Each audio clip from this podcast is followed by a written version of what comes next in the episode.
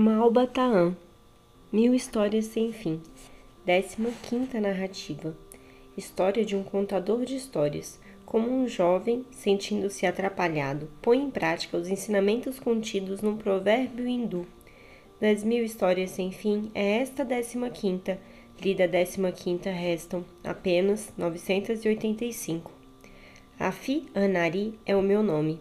Meu pai, que era um hábil negociante, fazia de quando em vez uma viagem a Sirendip, aonde ia em busca de especiarias que ele revendia com apreciáveis lucros aos seus agentes de Basra.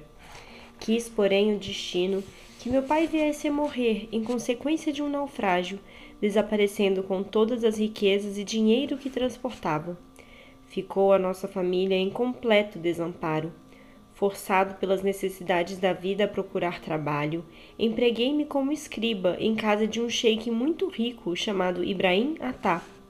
Uma noite, conversando casualmente com o meu patrão, disse-lhe que sabia contar várias histórias. Se é verdade o que acabas de revelar, ajuntou o sheik, vou dar-te em minha casa o emprego de contador de histórias. Passarás a ganhar o triplo do teu atual ordenado. Aquela decisão do meu generoso amo causou-me não pequena alegria. Passei a exercer no palácio de Ibrahim Atá um cargo invejável, contador de histórias. Todas as noites, invariavelmente, o Sheik Ibrahim reunia em sua casa vários parentes e amigos, e eu, na presença dos ilustres convidados, contava uma lenda ou uma fábula qualquer. Em geral, fim da narrativa, os ouvintes mais entusiasmados felicitavam-me com palavras de estímulo e davam-me ainda peças de ouro. Vivi assim, regaladamente, durante meses, semeando na imaginação dos que me ouviam todos os sonhos e fantasias dos contos árabes.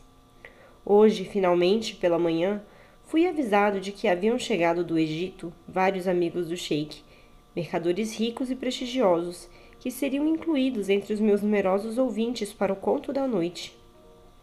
Em outra ocasião, tal acontecimento seria para mim motivo de júbilo. Agora, porém, veio causar-me um grande pavor, deixando-me o coração esmagado por uma angústia sem limites.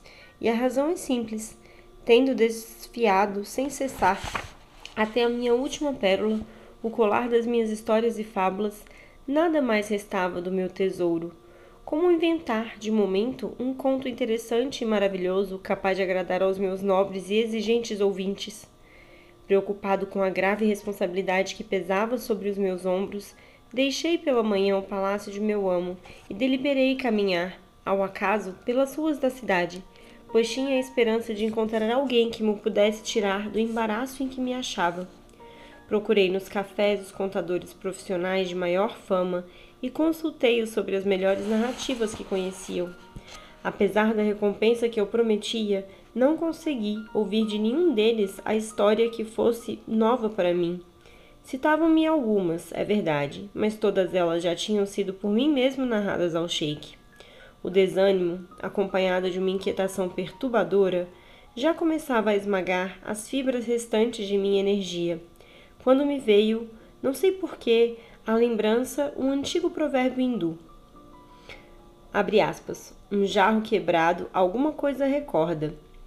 Fecha aspas.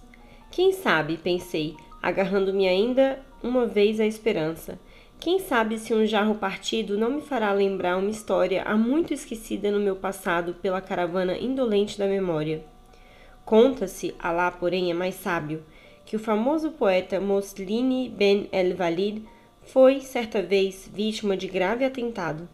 Fizeram cair sobre ele, atirado do alto de um terraço, grande e pesadíssimo jarro. Veio o jarro espatifar-se aos pés do poeta e uma das estilhas, saltando impelida pela violência do choque, foi ferir de leve o rosto de Mosline. O jarro, fabricado por um oleiro de Medina, trazia em letras douradas, sob fundo azul, a seguinte inscrição: abre aspas. O que se adquiriu pela força só se pode conservar pela doçura. O fragmento que feriu Mosline era, precisamente, aquele que continha a palavra doçura. Aconselharam o poeta que levasse o caso ao conhecimento do juiz. A culpada fora uma jovem ciumenta autora do atentado. Devia ser punida. Recusou-se, porém, Mosline a apresentar queixa ou acusação, dizendo: Não posso pedir castigo ou punição para uma pessoa que me feriu com tanta doçura. Confirmava-se mais uma vez o provérbio: um vaso quebrado, alguma coisa recorda. Movido por essa ideia, adquiri um jarro, depois de meticulosa escolha e pondo em execução o plano delineado, limitei-me a reduzi-lo a estilhas no meio da rua. E o processo deu resultado? perguntei interessado. Veio à vossa memória, depois do sacrifício, alguma história interessante, digna de ser contada a um auditório seleto? A minha ingenuidade fez rir novamente o inteligente Rafi Anari. Ulalá! exclamou, batendo-me no ombro.